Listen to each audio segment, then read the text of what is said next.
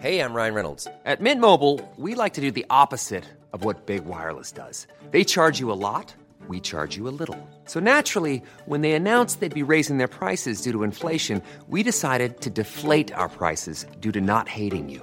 That's right. We're cutting the price of Mint Unlimited from $30 a month to just $15 a month. Give it a try at mintmobile.com slash switch. $45 upfront for three months plus taxes and fees. Promo rate for new customers for limited time. Unlimited more than 40 gigabytes per month. Slows. Full terms at mintmobile.com.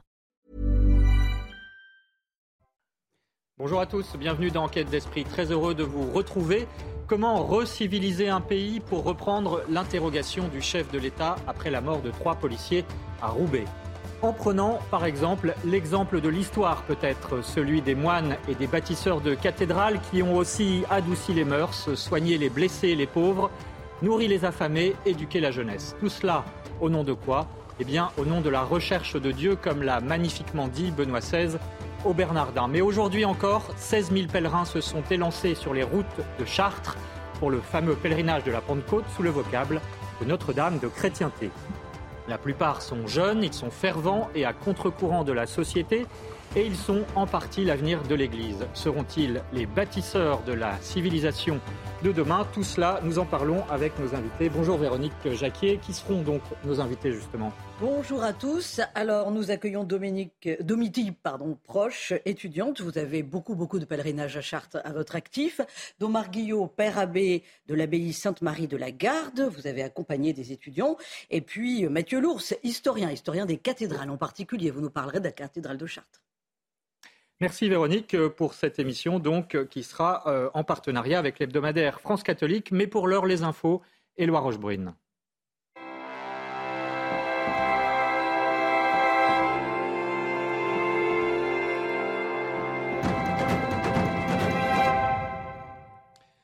Bonjour Éloi, et pour commencer, nous partons au Portugal avec vous.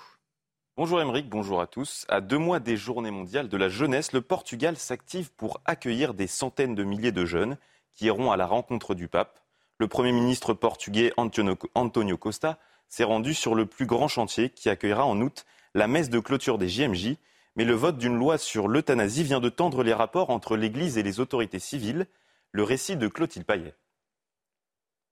Le Parlement portugais a voté la légalisation de l'euthanasie il y a deux semaines, alors que les préparatifs des Journées mondiales de la jeunesse se poursuivent. Depuis plusieurs années, ce sujet suscite de vifs débats dans ce pays à 80% catholique. Au lendemain du vote, l'Église portugaise a exprimé son indignation. La vie humaine n'est plus protégée et subit une grave atteinte à sa valeur et à sa dignité. Une indignation partagée jusqu'au Saint-Siège. Aujourd'hui, je suis très triste parce que dans le pays où la Vierge est apparue, une loi a été votée pour tuer. Une loi qui divise au sein même du gouvernement.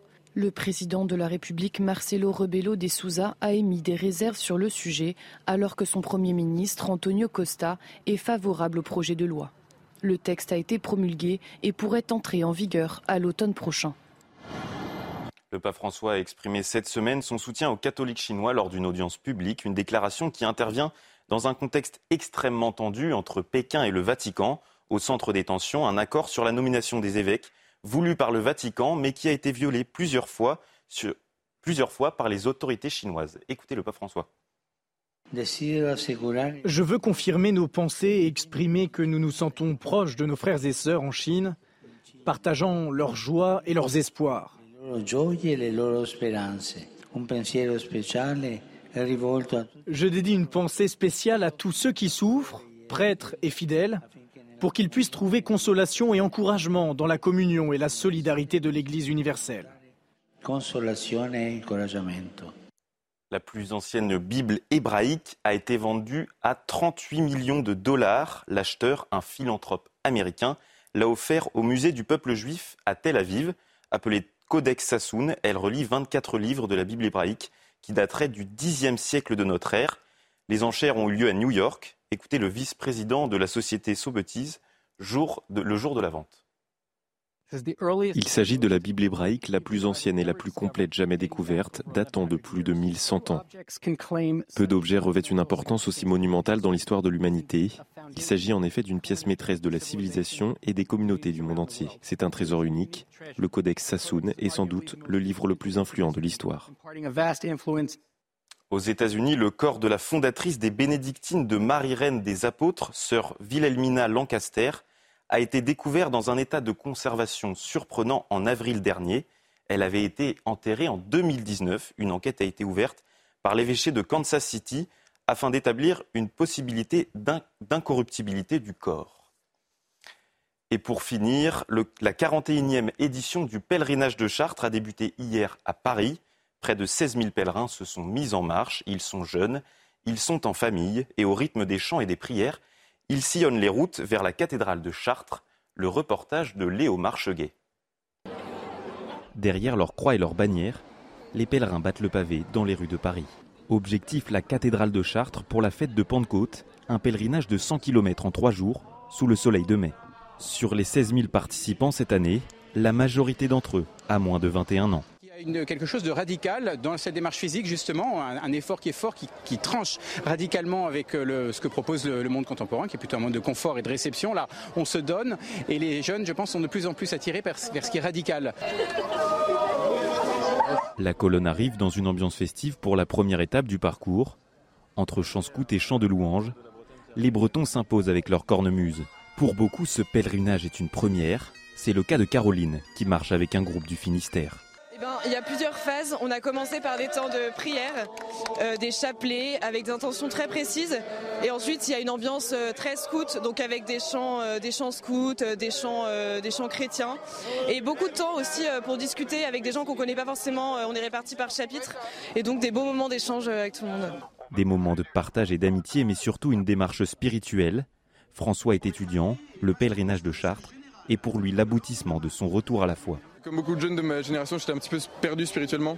Euh, au départ, j'avais pas la foi, athée, et petit à petit, en découvrant la philosophie, euh, j'ai commencé à me poser des questions sur l'existence de Dieu, et j'ai cheminé seul, et j'étais très seul en fait dans ma foi. Et si je dis que c'est l'aboutissement ici, c'est parce que là, vraiment, je suis loin d'être seul. Et justement, je comprends que la foi, ça se vit évidemment, c'est une relation intime avec le bon Dieu, mais aussi c'est cette expérience bah, de chrétienté, d'église et de prière euh, ensemble.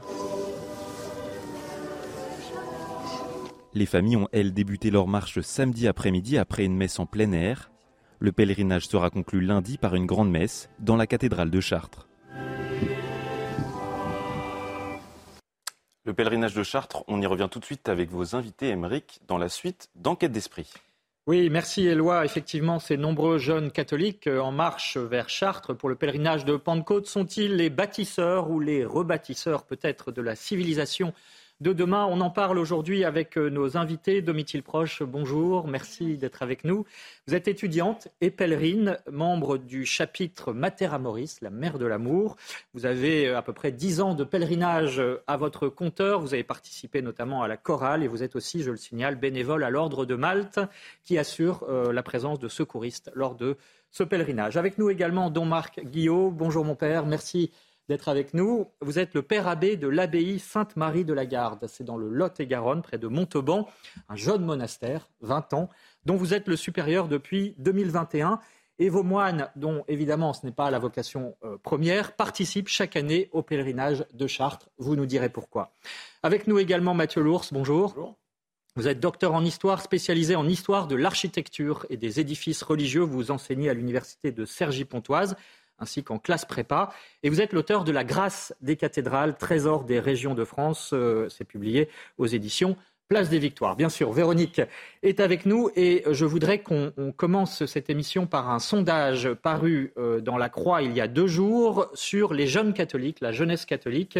C'est un, sondage qui a été réalisé en mai 2023 avec des chiffres étonnants qui vont s'afficher sur votre écran et que euh, on va commenter ensemble avec nos invités, euh, notamment ces jeunes catholiques. Eh bien, il y en a 75% qui vont à la messe au moins une fois par semaine, et c'est même 24% plusieurs fois par semaine, 38% euh, qui assistent euh, de temps à autre ou qui euh, apprécient la messe qu'on appelle tridentine ou messe en latin ou messe traditionnelle, et puis également, parmi ces jeunes, eh bien, 59% considèrent que l'Église est un phare, un phare, et ils lui font confiance également dans la tempête. Voilà, un phare qui montre la lumière dans les ténèbres. L'expression est du journal la croix, mais elle est quand même intéressante. Peut-être une première réaction euh, de proche, ça veut dire que ce pèlerinage donc, qui, rassemble hein, cette jeunesse catholique hein, euh, très nombreuse, euh, ça veut dire que c'est un pèlerinage à contre-courant de la tendance majoritaire de la société, euh, une société matérialiste où la consommation est reine. Est-ce que vous, cette participation au pèlerinage de Chartres, c'est un acte de foi un peu à contre-courant? Tout à fait, je pense qu'on est dans une génération où, où s'affirmer en tant que catholique est compliqué ou affirmer tout simplement ses valeurs. On est dans une société qui, qui déconstruit beaucoup. Et, euh, et, le fait de participer comme ça à, une, un pèlerinage, donc il y a quand même une, un, un, aspect euh, extérieur qui est assez important. Euh, le fait de, de, montrer, en fait, montrer notre foi aussi, de l'assumer, de l'affirmer. il y a quelque chose de, de fort. Enfin, ça, nous ça demande un effort, vraiment. Ça demande un effort, mais on est très heureux de le faire. Vous allez bien sûr euh, nous raconter comment vous le vivez de l'intérieur. Euh, Don Marc Guillot, ça vous étonne ce sondage, donc qui concerne pas uniquement les, jeunes du pèlerinage de Chartres, hein, je le précise, mais les, ceux qui vont, euh, qui iront cet été au JMJ, mais néanmoins, effectivement, on, a l'impression quand même que ce sont les mêmes. vous, vous en avez accompagné de nombreux jeunes. comment, comment expliquer justement cette ferveur finalement dans un monde déchristianisé, encore une fois? Je pense tout simplement, vous avez évoqué tout à l'heure la Bible hébraïque. Et si nous scrutons les écritures de l'Ancien Testament et du peuple juif, il y avait déjà la tradition des pèlerinages à Jérusalem. Donc on va vers le sanctuaire, on va vers la présence de Dieu. Et dans toute l'histoire euh, tout simplement de l'Église, les pèlerinages qui se sont succédés pendant le Moyen Âge, qui ensuite au XIXe siècle, au XXe siècle, donc on est vraiment dans une, une tradition euh, du pèlerinage avec sa dimension spirituelle, c'est-à-dire marcher vers Dieu. Nous sommes pèlerins en ce monde, nous sommes en voyage en ce monde et nous nous tournons vers les choses du ciel, vers la béatitude. Et je pense que c'est une grande euh, surprise, une grande action de l'Esprit Saint suscitée dans les cœurs et pour exprimer la foi et retrouver le sens du surnaturel. Véronique Jacquet, il y a d'autres chiffres intéressants aussi dans ce sondage, notamment justement sur la question de la transmission à travers les familles. Oui, 80% donc des jeunes interrogés dans ce sondage, qui sont donc des jeunes inscrits pour les Journées mondiales de la jeunesse, qui vont se dérouler à Lisbonne au mois d'août prochain, 80% appartiennent à des familles catholiques pratiquantes régulières. Voilà, ça veut dire qu'il y a vraiment un terreau pour une fécondité. Hein. Finalement, on ne, s'engage pas par hasard. Vous allez nous détailler cela. Et puis 51% ont pensé à la vocation religieuse dont 19% sérieusement. Ça aussi, c'est pas rien, non? Je pense, euh, lorsque nous regardons l'histoire précisément euh, de, à la fois euh, de la foi catholique en France en particulier, et puis l'éclosion de la vie monastique, en fait, les cathédrales, les, les beaux édifices qui rassemblaient les fidèles, eh bien, c'était une partie euh, du cœur de l'Église, et l'autre partie qui lui est euh, complètement euh, unanime, c'est le cœur du monachisme, avec ses deux poumons, pour ainsi dire, la prière et puis ensuite la mission. Et je pense que c'est un balancement, une réalité double que l'Esprit Saint suscite, et, je pense que c'est un grand signe d'espérance. Mathieu Lours, vous allez nous parler évidemment des cathédrales, de la cathédrale de Chartres notamment, mais auparavant, euh, parmi vos étudiants, hein, vous êtes euh, enseignant, est-ce qu'il y en a euh, justement parmi eux, il doit y avoir des catholiques, est-ce que vous les sentez justement à contre-courant de la société aujourd'hui? Et, oser l'être aussi, c'est ça qui est important. Alors moi j'enseigne dans des établissements laïques, donc c'est une question que j'aborde uniquement du point de vue historique, culturel, artistique, mais on sent finalement qu'il y a une meilleure acceptation de l'identité catholique, pour peu que je puisse en juger, c'est une question que je n'ai pas le droit d'aborder, mais on sent finalement que ça se mélange assez bien. Euh, qu'aujourd'hui, dans la jeunesse actuelle, la prise en compte de la diversité, paradoxalement, profite aussi au catholicisme. Il y a notamment une disparition d'un combat idéologique. Quand j'étais plus jeune, évidemment, c'était le combat contre le marxisme qui, était vraiment dominant. Aujourd'hui, on a l'impression qu'il y a une acceptation, une espèce de dialogue. Alors certes, ce n'est pas forcément évident, euh, je pense, d'être un jeune catholique, mais le terrain a quand même changé. Il y a des combats qui sont communs aujourd'hui le combat pour l'environnement, le, combat pour la justice, le combat sur le front de la charité, peut trouver des alliés objectifs. Évidemment, il y a des combats, il y en a d'autres, mais moi finalement je trouve que c'est pas si pas si mal. La jeunesse catholique est dans la jeunesse, elle n'est pas en marge de la jeunesse. De proche, est-ce qu'on a besoin, donc vous, vous êtes étudiante, euh, justement, euh, comme le disait Mathieu Lourdes, pas toujours facile euh, d'être à contre-courant, mais est-ce qu'on a besoin du coup de ces grands rassemblements, comme le pèlerinage de Chartres, hein, dont on va parler longuement, pour, pour en quelque sorte se réconforter et montrer qu'on n'est pas tout seul. Quoi. Je pense que c'est important de savoir qu'on n'est pas seul, de, de, voir que bah, c'est ça, dans, ce monde, on est tous dans des, des études différentes, on, fait tous des choses différentes, mais de savoir que l'Église n'est pas quelque chose qui meurt, mais que c'est quelque chose de profondément vivant, euh, qu'on peut compter les uns sur les autres, euh, qu'on a une foi qu'on partage. Euh, c'est, oui, c'est un moment, c'est un grand moment de soutien de participer à ce, genre de manifestation. Alors, on va rentrer juste après la pub dans le détail de, de, ce pèlerinage de Chartres qui rassemble un très grand nombre de jeunes, hein, près de 50% au moins de 21 ans, c'est quand même à noter. Euh, sont-ils, ces pèlerins, dans les pas des bâtisseurs de cathédrales notamment? On en parle, vous restez avec nous bien sûr euh, pour la suite d'Enquête d'Esprit.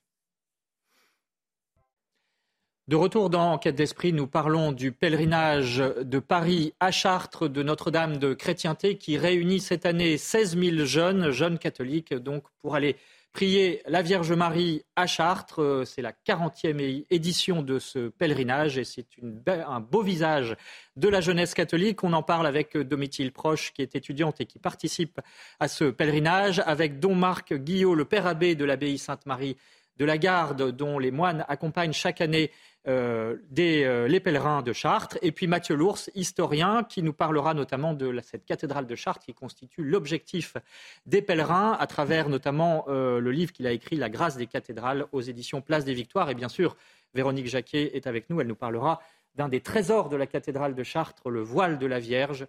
Voilà, c'est une cathédrale mariale, évidemment. Cela compte comme objectif de ce pèlerinage. Justement, Chartres, l'objectif, eh bien, je vous propose de nous y rendre euh, à l'instant. C'est une des cathédrales les plus emblématiques de France qui recèle donc euh, des trésors et pas seulement ces vitraux magnifiques. Regardez ce reportage, il est signé Simon Guillain et Éloi Rochebrune.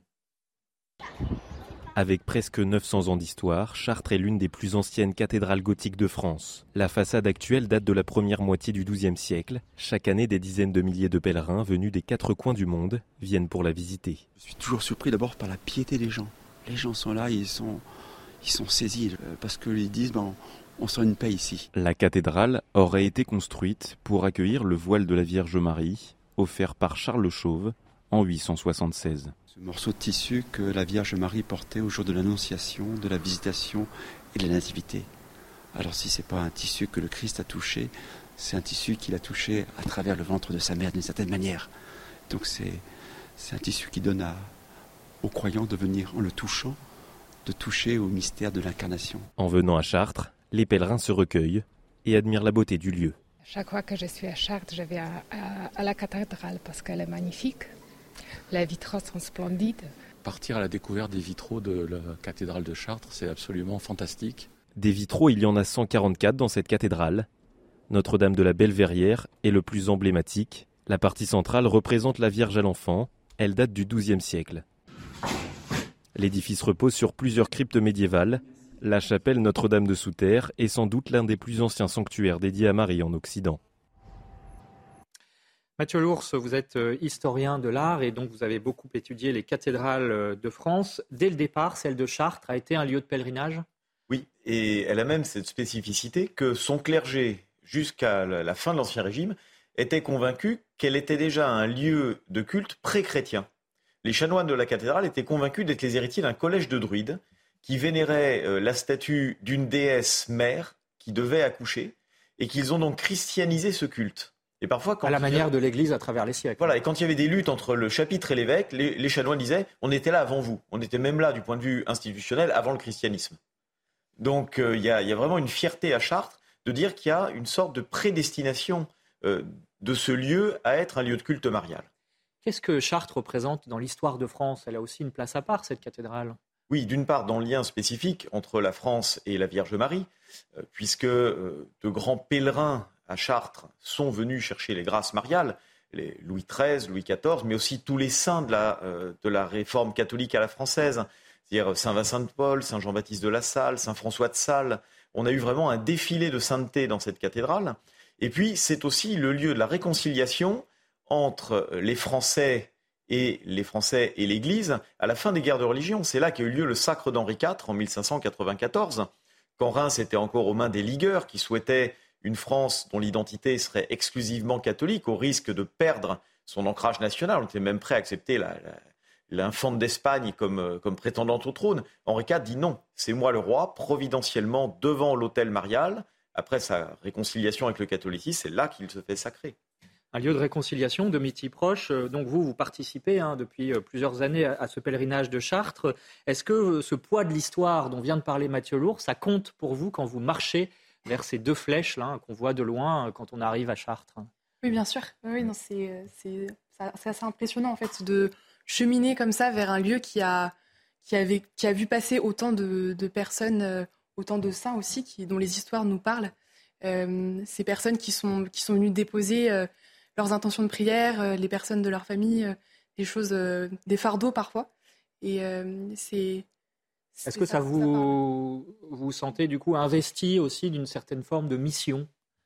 Oui, en, quelque sorte. Je pense que ce, ce, pèlerinage qui, qui, est effectué depuis des années par, par d'autres personnes, le fait de à notre tour le faire et de savoir, enfin, d'espérer en tout cas que cette tradition sera maintenue dans l'histoire, voilà, c'est il ne faudrait pas qu'il y ait de trous, entre guillemets, dans, ce pèlerinage dans l'histoire. Et c'est important en tant que jeune de, oui, on est attaché en fait à, la France et à son histoire et à ses monuments et euh, tout en se tournant vers l'avenir, mais on en reparlera.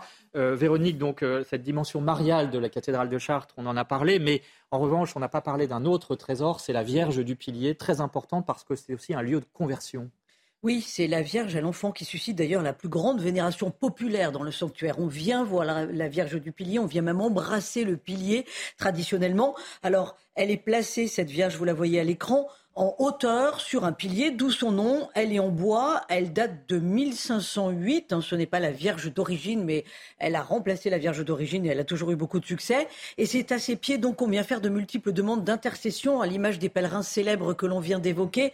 Euh, Charles Péguy, notamment, l'écrivain, était venu confier toutes ses intentions pour sa femme et pour ses enfants. Et il disait avoir reçu au pied de cette Vierge, la Vierge du Pilier, des trésors de grâce. Alors, il faut savoir aussi qu'à Chartres, la Vierge Marie fait des miracles. Deux exemples. La fameuse relique du voile, offerte donc par Charles le Chauve, euh, a été présentée par l'évêque aux Normands qui voulaient saccager la ville en 911. Et à sa vue, les Normands ont illico fait demi-tour. Et puis en 1194, terrible incendie qui embrase la charpente de la cathédrale de Chartres. Tout est détruit, tout est détruit, sauf la façade et les clochers. Pendant des jours, deux jours, personne ne s'approche des ruines fumantes. Tout le monde craint évidemment pour le reliquaire avec le voile de la Vierge qui est à l'intérieur. Tout le monde se dit que ce reliquaire a été carbonisé. Imaginez-vous, vous avez vu les mois qu'on a tous ressentis lors de l'incendie de Notre-Dame de Paris. bien alors là, c'était euh, puissance 10. Mais le troisième jour, miracle, des clercs sortent de la crypte où ils s'étaient réfugiés pendant ce terrible incendie et ils avaient eu le temps d'emporter avec eux le reliquaire qui sera donc évidemment euh, sauvé. Donc tout le monde a crié au miracle. Mathieu Lours, ces incendies sont fréquents dans l'histoire de Chartres, hein, reviennent à intervalles réguliers, c'est assez étonnant. C'est aussi un symbole de renaissance, Chartres? Oui, malheureusement, la cathédrale a été frappée. Le dernier, c'est en 1836, toute la charpente qui part en flammes. C'est pour ça qu'on a une superbe charpente métallique aujourd'hui à Chartres. Mais ce qui est intéressant, c'est qu'à chaque fois, la relique permet aussi la reconstruction. C'est-à-dire qu'après 1194, on a dès 1195 des offrandes qui sont faites à l'autel de la Vierge à Chartres et le financement de la reconstruction s'opère aussi grâce à l'attrait de la relique. C'est-à-dire qu'on a vraiment la cathédrale qui renaît de ses cendres autour de cette, figure de permanence. Et euh, la cathédrale qui est reconstruite à partir de 1194, c'est une cathédrale qui tient compte dans sa structure du pèlerinage. Pourquoi est-ce que la cathédrale de Chartres est une de celles qui a le transept le plus large et le plus imposant parmi les cathédrales de France, pour permettre la sortie des pèlerins qui venaient de vénérer la relique. Donc l'architecture est façonnée par ce culte. Et la sortie ou l'entrée des pèlerins, c'est évidemment un des moments phares aussi hein, de, ce pèlerinage de Chartres. Euh, dont Marc Guillot, cet ancrage marial, à la fois de Chartres bien sûr, et euh, du pèlerinage, c'est très important parce que c'est aussi un symbole de renaissance Lorsque nous faisons Chartres et que nous approchons justement de la cathédrale, ce qui est très frappant, c'est évidemment de voir euh, ce doigt levé. Hein. Je parle évidemment de cet édifice hein, avec cette hauteur qui nous indique le ciel. Et derrière vous, Émeric, je vois ce, ciel bleu. Hein. Donc c'est non seulement la présence de Dieu, donc les, âmes sont portées à se tourner vers Dieu, mais j'ai beaucoup apprécié votre, témoignage au sujet de la Vierge Marie. Monsieur l'ours, et en fait, ne pas oublier hein, que la, la, marche va vers Marie, la présence de Marie. Nous savons que l'Église est mariale, le cœur chrétien est marial, et donc, toute cette, je dirais, cet ébranlement de cette jeunesse vers Marie est un signe, encore une fois, de grande espérance parce que nous sommes aussi dans un monde déchristianisé, effectivement. Et donc, euh, ce qu'on attend, ce qu'on espère, enfin, ce que vous espérez, c'est un renouveau de la foi. Oui, renouveau de la foi. Nous savons que Marie, hein, lorsque nous, nous perçons un peu son mystère, hein, c'est vraiment celle qui a marché et pèleriné sur cette terre dans la foi au Christ, Fils de Dieu. Euh, rédempteur du monde, euh, salut du monde. Et donc Marie nous indique cette, cette, cette foi surnaturelle que nous devons cultiver et avoir en nous. Et je pense que tous ces jeunes euh, dont vous faites partie euh, nous en sont la preuve. Mais c'est aussi la foi et l'espérance, cette espérance qui nous tourne vers le Seigneur, qui nous fait euh, adhérer et ancrer notre âme dans le Seigneur. Et enfin, j'allais dire, c'est un petit peu la toiture, la toiture plus belle encore que celle que nous voyons sur cette image, la toiture de, de, notre, de notre vie chrétienne, c'est la charité. Et la charité, Marie nous aide à vivre de cette charité. Véronique oui, ce qu'il y a d'intéressant aussi, c'est qu'il y a 40% de non-habitués qui viennent au pèlerinage de, Chartres. Alors pour eux, dans un monde déchristianisé, c'est non seulement peut-être une renaissance, mais en tout cas une sacrée découverte. Domiti, est-ce que vous avez des, anecdotes, des témoignages justement de jeunes qui disent, mais si on m'avait expliqué tout ça avant, ma vie serait peut-être différente et ça va la changer désormais? Et pendant ce temps-là, on va voir quelques chiffres qui vont s'afficher à l'écran. Effectivement, euh, cette année, 16 000 inscrits, la moitié des participants qui a moins de 21 ans. 330 prêtres séminaristes religieux, des évêques aussi, et donc 40% effectivement qui ne sont pas des habitués du rite traditionnel. Complètement. Euh, il n'y a pas longtemps, quand vous disiez ça, justement, j'ai pensé à ça. Euh, il n'y a pas longtemps, un, jeune donc, avec, qui, euh, avec qui on marchait, qui m'a dit, mais, mais qui découvrait complètement. Il, était, il pratiquait, il était catholique pratiquant, mais il découvrait cette partie de l'Église, oui, ce, ce, côté vivant en fait. Et il me disait, mais mais nous, en fait, en tant que jeunes, on a besoin d'être formés, on a besoin de formation. Et c'est ça aussi le pèlerinage de Chartres, c'est la formation sur des thèmes euh, importants en fait pour notre foi. Euh, nous, en tant que jeunes, on a, besoin de ça, on a besoin d'être formés. Euh, sinon, on est livré à nous-mêmes. Et notamment, là, je parle en tant qu'étudiante, mais en tant qu'étudiante, on, rentre dans un monde qu'on connaît, qu'on ne connaît pas, un monde d'adultes qui est parfois compliqué. Et, les jeunes ont besoin de ça. Et vous parliez tout à l'heure des de 40% qui de personnes qui, ne sont pas issues du, de, forcément du milieu. Et je pensais euh, notamment. Du milieu traditionnel, hein, des communautés traditionnelles. Euh, je pensais à ces jeunes. Euh, il faut savoir que le pèlerinage de Chartres, alors cette année, ça ne sera pas possible parce qu'il y a beaucoup d'inscrits, mais il y a régulièrement des personnes qui nous rejoignent sur le chemin, qui nous voient marcher, qui voient ces jeunes. ça, commence dès. j'ai dû commencer quand j'avais 6-7 ans. Ces, ces, enfants, mais aussi ces adultes, ces familles qui marchent et, et qui nous disent Mais qu'est-ce que vous faites Où vous allez et on leur propose de porter leurs intentions. Mais il y en a beaucoup qui nous rejoignent, en fait, qui, disent bah, très bien et, sans affaire. Euh, on a eu notamment euh, le cas de trois jeunes comme ça dans notre chapitre qui nous ont rejoints alors que alors qu'ils ne connaissaient pas, ils ne connaissaient pas cette démarche, ils ne connaissaient pas, euh, ils n'avaient même pas la foi, voilà. Mais ils avaient, ils ressentaient cet appel. En tout cas, je pense que le monde a, soif, les jeunes, mais le monde de manière générale a, a, soif de Dieu on a tous en nous euh, ce besoin d'amour euh, et, c'est quelque chose que on a du mal à, trouver euh, matériellement parlant.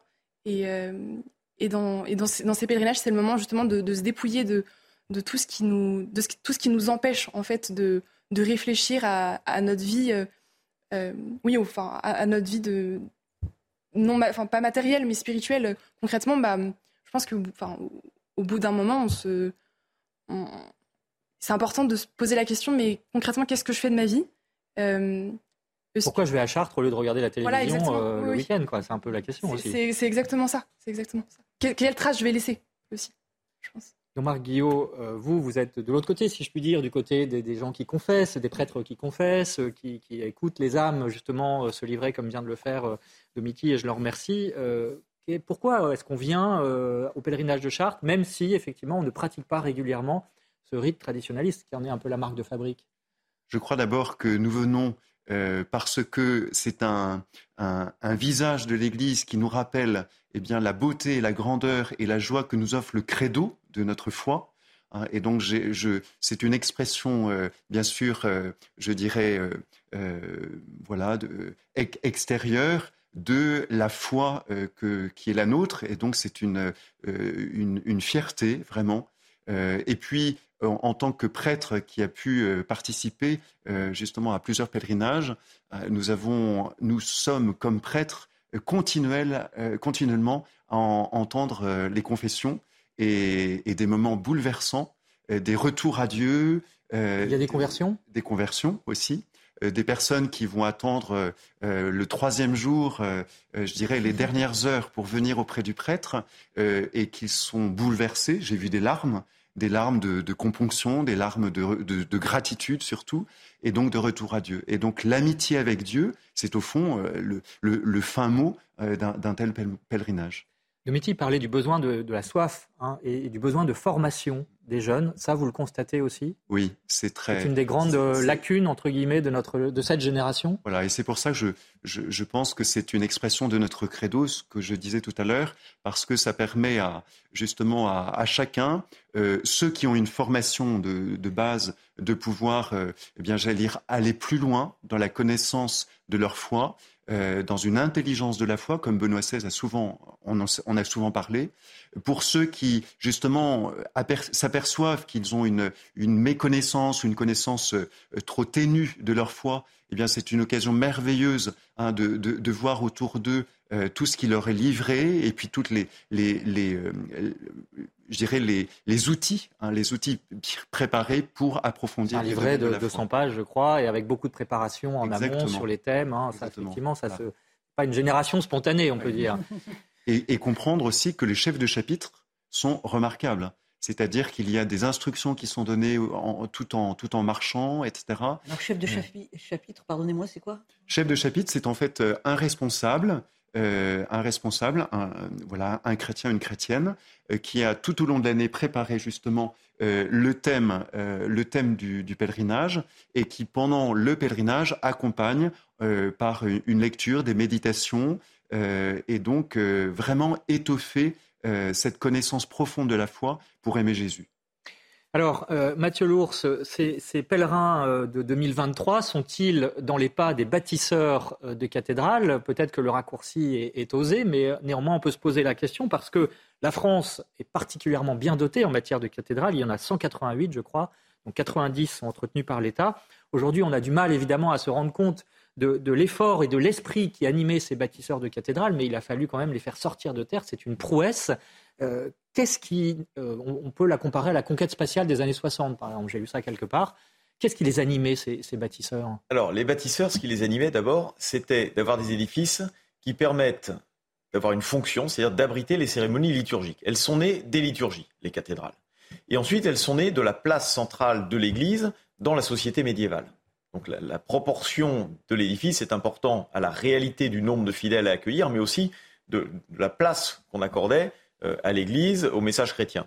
Et puis elle est liée aussi aux finances. Les églises sont essentiellement euh, le fruit de, l'investissement par l'Église de sa richesse foncière. L'Église possédait des terres et la richesse produite par ces terres permet de construire les grandes abbayes, les grandes cathédrales. Mais ce financement n'aurait pas été possible sans le fait que des pèlerins ont donné des offrandes au moment où ils allaient vénérer les reliques les plus précieuses de l'édifice. Et ensuite, par le fait qu'il y a eu aussi les messes d'intention pour les défunts qui étaient financées comme ça. Ça permettait un financement sur le temps long. Donc dans l'immédiateté, le financement par l'Église, le financement par les pèlerins et puis le financement par les donations et les fondations. C'est les trois piliers des cathédrales en quelque sorte du point de vue économique. On va parler de la liturgie dans un instant puisque c'est aussi le thème de ce 41e pèlerinage, Véronique. Oui, il me semble aussi qu'il y a une dimension d'éternité. C'est-à-dire qu'à l'époque, on ne construisait pas pour que ça reste dix ans dans le paysage. On s'inscrivait dans une tradition sur des siècles et pour que ça reste visible pour les pèlerins des siècles à venir. Il y a quand même cette dimension métaphysique dans laquelle, à notre époque, qui est justement très déchristianisée, on a besoin aussi de s'ancrer, de se réancrer dans cette, dans cette notion d'éternité. Non, c'est ça qui fait vivre l'homme, euh, Père Abbé. Tout à fait. Et alors là, vous touchez un, un point sensible Hein, puisque Sainte-Marie de la Garde euh, est une jeune abbaye qui s'engage dans des travaux de construction précisément avec euh, un cloître euh, pour, pour la communauté dans un style roman euh, et, et, donc avec euh, une construction en pierre massive. Donc nous savons très bien qu'en construisant cette abbaye, ce sont des pierres qui probablement dans 200, 300, 400 ans seront toujours, seront toujours là comme un témoin de la foi, comme un témoin de la présence monastique. Et les cathédrales, eh bien, c'est un petit peu, comme nous disions, hein, ce, cette, cette, osmose entre la, la, la vie contemplative, la vie monastique, et puis la vie des fidèles euh, dans, les villes, dans les villages. Et donc, en quelque sorte, les cloches euh, des cathédrales répondent aux cloches des monastères. Et, voilà cette, cette, force, ce témoignage des, communautés vivantes. Parce que toujours se souvenir hein, que même une cathédrale, même un monastère, même une abbatiale, eh bien, euh, se construisent, bien sûr, mais ça doit être toujours l'expression extérieure des pierres vivantes que sont les moines et les fidèles. Et donc l'expression du culte. Et l'expression du culte. Alors, euh, sur justement le thème de ce pèlerinage de Mithil, c'est l'Eucharistie, salut des âmes. Thème du 41e pèlerinage de Chartres. Comment vous le comprenez? Pourquoi euh, ça vous semble important et, de réfléchir à ce thème-là en particulier aujourd'hui? On parlait de formation tout à l'heure, je pense que ça rejoint ça. Mais euh, l'Eucharistie, pour les jeunes, c'est un vrai moyen d'ancrage dans notre foi. le fait de pouvoir recevoir Jésus, parce que c'est ça recevoir Jésus euh, tous les dimanches ou même au quotidien pour certains. Euh, On a vu ce sondage de la Croix tout à l'heure, hein, effectivement, euh, très nombreux jeunes aujourd'hui, et c'est étonnant aux yeux du monde. Exactement, oui. Qu'ils pratiquent, et même parfois en semaine, effectivement. Et ça, nous, ça nous permet de maintenir un, cadre dans notre vie de foi, et c'est un, un, soutien. Et vous parliez tout à l'heure justement de l'importance de, de savoir, enfin, de, pour aimer, il faut connaître. Et, et la connaissance par le enfin, la connaissance du fait d'être formé sur l'Eucharistie, mais aussi de pouvoir le recevoir, parce que c'est ce qui se passe durant le pèlerinage. On a la chance d'avoir euh, ces trois messes et euh, de pouvoir recevoir Jésus. Je dirais la formation est complète. Euh, on apprend à connaître et on aime, on reçoit. C'est un don. L'Eucharistie, c'est vraiment un don, un don du Seigneur à nous, mais aussi nous qui nous offrons à lui. Et, c'est un vrai, un vrai acte d'amour. C'est le cœur du pèlerinage, la messe? Parce qu'il y a les bannières, il y a tout l'aspect extérieur, effectivement, qui peut être plaisant, mais euh, ça va au-delà, la démarche doit aller au-delà, en tout cas, selon vous? Eh bien, précisément, vous voyez, toute cette, euh, cette colonne du pèlerinage chemine, chemine, chemine, mais pour aboutir à la célébration de la messe à la cathédrale, qui est le sommet de la vie chrétienne, et donc qui est le sommet aussi du pèlerinage. Et pour vous rejoindre, je dirais que euh, justement l'Eucharistie, ne pas oublier les trois les trois facettes de ce mystère euh, insondable.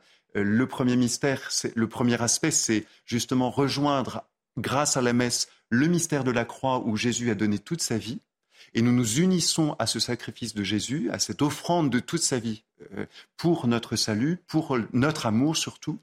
Il y a le deuxième aspect qui fait que à la messe, nous avons vraiment en cette hostie et, en, et, justement en ce calice euh, tout Jésus qui nous est donné dans sa présence réelle, donc c'est-à-dire son corps, son sang, son âme, sa divinité, et ne pas oublier que la messe et l'Eucharistie trouvent son, son, aboutissement, son épanouissement, euh, je dirais son, son moment le, le, plus beau et intime, c'est recevoir Jésus en son cœur et qui, qui, qui lui, eh bien justement, non seulement se donne, mais se réjouit de se donner à nos âmes.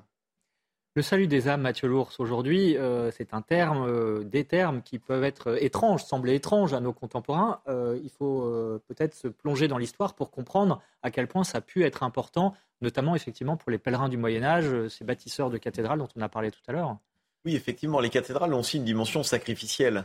C'est-à-dire que les personnes les plus riches, celles qui ont le plus de biens, ont aussi sacrifié une part de leur argent pour construire de manière pérenne un lieu où les chrétiens peuvent se ressourcer à l'Eucharistie. Et toutes les, images, toute l'iconographie des cathédrales, les vitraux, les portails, rappellent cette histoire du salut.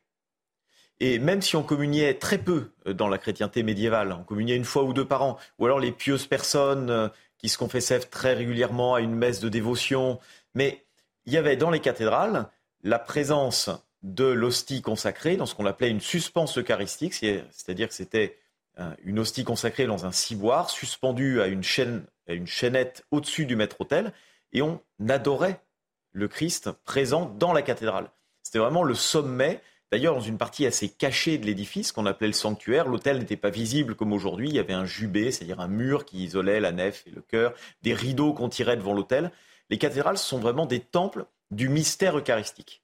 Mais depuis le Concile de Trente, c'est l'inverse. Au contraire, on manifeste la présence bien davantage dans des églises ouvertes. Et les cathédrales ont été adaptées, on voyait dans les images, le très beau décor du XVIIIe siècle qui a permis à la cathédrale de Chartres de s'adapter à ces différents moments de l'histoire de l'Église et de la liturgie. Alors, euh, revenons donc à, ce pèlerinage de 2023. Est-ce que vous avez le sentiment, en y participant, de euh, il y a donc cette dimension d'éternité hein, qui constitue le but, on en a parlé, mais il y a aussi euh, concrètement la, civilisation qui est à bâtir ou à rebâtir pour demain. Est-ce que ça fait partie, c'est une dimension, puisque ça s'appelle Notre-Dame de chrétienté, qui vous semble importante aussi dans cette démarche de foi de Mithilly le fait, pardon. Le fait de, devoir aussi euh, peut-être reconstruire une forme de civilisation chrétienne, si tant est qu'elle ait jamais existé, mais néanmoins, ça fait partie aussi un peu des objectifs de, ce pèlerinage. Oui, exactement. Euh, comment, vous le, comment vous vous projetez dans cette démarche-là? Euh, bah, On rejoint toujours, la, en tout cas de, mon côté, la formation. Euh, le fait aussi de pouvoir faire des liens, c'est là aussi qu'on peut rencontrer des personnes qui peuvent nous inspirer. le fait justement qu'il y ait des, des, personnes consacrées qui marchent avec nous, avec qui on puisse discuter, mais aussi des, des laïcs, des familles. je me souviens notamment d'une discussion avec, avec un, un professeur d'histoire euh, qui était passé dans notre chapitre et euh, qui lui, euh, enfin voilà, allait de chapitre en chapitre justement pour parler de projets historiques qu'il avait justement de reconstruire, d'entretenir des églises. c'est l'occasion en fait le pèlerinage de rencontrer ces personnes qui ont des vrais projets mais concrets où nous on puisse apporter notre pierre à l'édifice et on puisse s'investir et, et, aussi découvrir découvrir toujours plus l'histoire. Parce que je pense qu'il y a un problème dans l'éducation aussi aujourd'hui. On apprend de moins en moins on sait de moins en moins euh, et, le fait de pouvoir s'intéresser à ça, mais de manière concrète, euh, je, trouve ça, bien. Et puis je rappelle aussi que vous êtes euh, très engagé également dans l'ordre de Malte hein, pour secourir donc les plus faibles. Peut-être une dernière question, dont Marc Guillot, pour vous. Vous parliez des monastères tout à l'heure. Hein. Peut-être aujourd'hui sont-ils redevenus quelque part les, lieux où la civilisation de demain pourra ressurgir. Est-ce que c'est l'heure des bénédictins, hein, comme l'a dit le fondateur de l'abbaye dont au départ vous dépendiez, c'est-à-dire Sainte-Madeleine du Barou euh, est-ce que, est que, justement euh, construire un monastère comme vous le faites, c'est un pari sur l'avenir aussi? Alors justement, il y a un texte euh, du Saint-Père François qui nous a énormément touchés. Il date du mercredi 26 avril, donc vous voyez, c'est tout, tout récent. Et dans ce texte, justement, il évoque la mission. Et la mission de qui? Des moines, des moniales. Et il les nomme comme étant les évangélisateurs. Alors ça peut paraître étonnant, étonnant. Et il, il, dit précisément euh, que la première, le premier moyen puissant d'évangélisation et de mission, c'est la prière. Et, et, donc les monastères euh, sont, euh, et les abbayes sont précisément des lieux d'oxygène, si j'ose dire, de vie surnaturelle, de vie de prière. Et euh, c'est pour cela que nous accompagnons précisément ce pèlerinage et tous les pèlerinages et tout finalement les œuvres d'évangélisation par notre, notre prière cachée, mais qui a du, du sens et qui a, je pense, une grande efficacité.